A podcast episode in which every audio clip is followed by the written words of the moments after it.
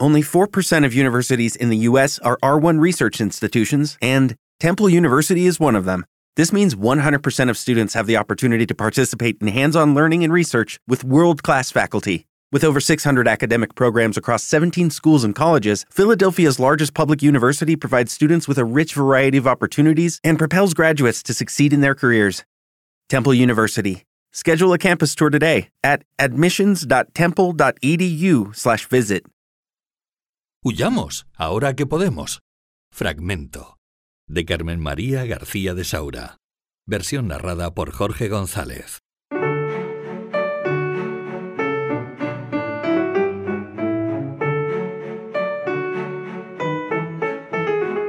Cuenta la leyenda que en una comarca al este de España había dos pequeños pueblos rivales y hermanados entre sí.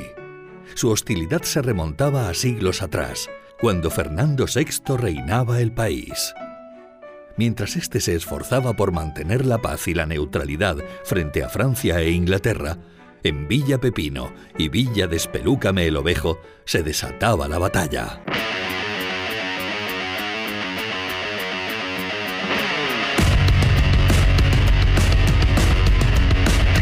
La confraternización que había entre ellos comenzó a desquebrajarse, afectando a familias enteras, al comercio y a la economía en general de ambos pueblos. Todo comenzó cuando sobrevinieron los extraños sucesos. Y no hablo de los nombres de sus habitantes, algo a lo que ya estaban acostumbrados y era motivo de orgullo para ellos, sino de algo insólito que sucedió. Era mediados del siglo XVIII. La natalidad de Villa Pepino, el municipio situado más al sur, empezó a crecer de forma desmesurada.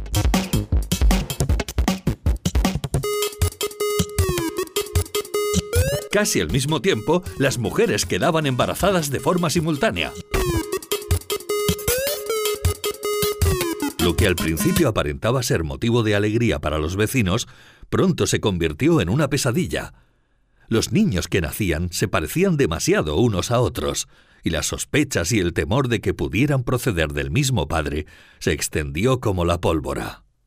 Varios fueron los hombres señalados como causantes de la masividad demográfica, pero nadie pudo demostrar la culpabilidad de ninguno de ellos.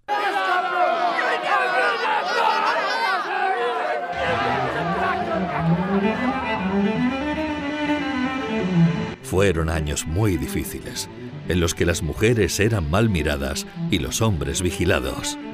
La incertidumbre y la desconfianza se apoderó de todos y cada uno de ellos.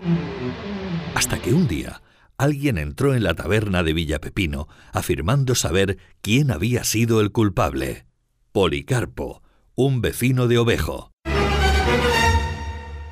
Aquel individuo del que hasta entonces no se había sospechado lo más mínimo pasó a convertirse en el mayor objetivo de los vecinos de Pepino. Un buen número de ellos se congregaron y acordaron vigilarlo para poder constatarlo. Al cabo de unas semanas, tras perseguir a aquel hombre sin descanso hasta casi acosarlo, comprobaron que era cierto. El parecido entre los bebés y aquel habitante de Despelúcame el ovejo era desmesurado. Las rencillas no se hicieron esperar y los maridos de Villa Pepino acabaron prohibiendo a sus mujeres salir del pueblo. Aquello levantó verdaderas ampollas entre ambos municipios, lo que obligó a muchos de ellos a emigrar a otras ciudades por el temor a que media aldea fuesen primogénitos de un mismo padre, lo que podría provocar la extinción de su especie.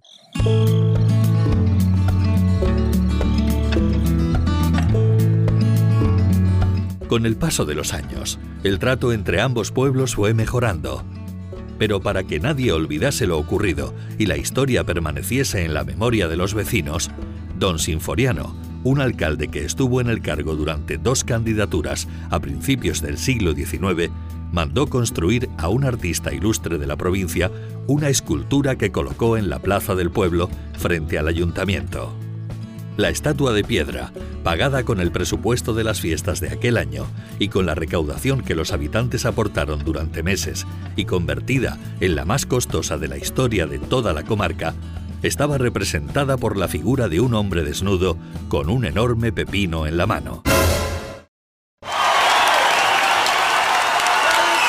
El día de su colocación se hizo tal celebración que en el pleno siguiente se aprobó por unanimidad que aquella fuese la nueva fecha para celebrar las fiestas locales.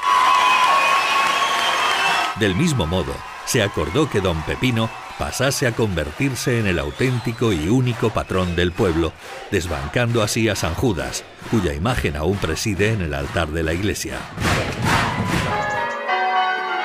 Esta última decisión no sentó nada bien al párroco del pueblo ni a los que le siguieron, hasta el punto de que a día de hoy la diócesis sigue intentando que San Judas vuelva a recuperar el lugar que, según ella, le corresponde.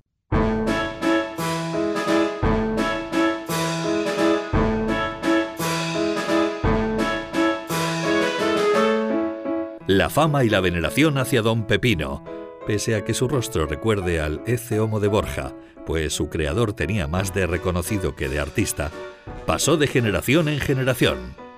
Lo que antes era un sencillo y desconocido pueblo, tras lo ocurrido, se convirtió en un lugar de peregrinaje para turistas y visitantes venidos de diferentes puntos de España.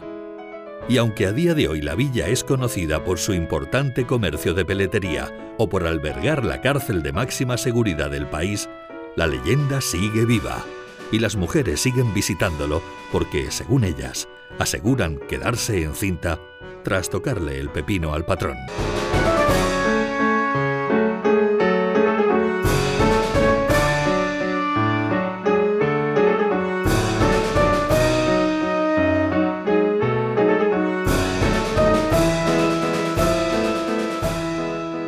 Hasta aquí el relato de hoy. Puedes seguir Narra Amigos cada viernes en mi web jorgegonzalezlocutor.es o en diferentes plataformas de podcast. Saludos y hasta la próxima. With Lucky Land slots, you can get lucky just about anywhere. This is your captain speaking. Uh, we've got clear runway and the weather's fine, but we're just going to circle up here a while and uh, get lucky. No, no, nothing like that. It's just these cash prizes add up quick. So I suggest you sit back, keep your tray table upright, and start getting lucky. Play for free at LuckyLandSlots.com. Are you feeling lucky? No purchase necessary. Void where prohibited by law. 18 plus terms and conditions apply. See website for details.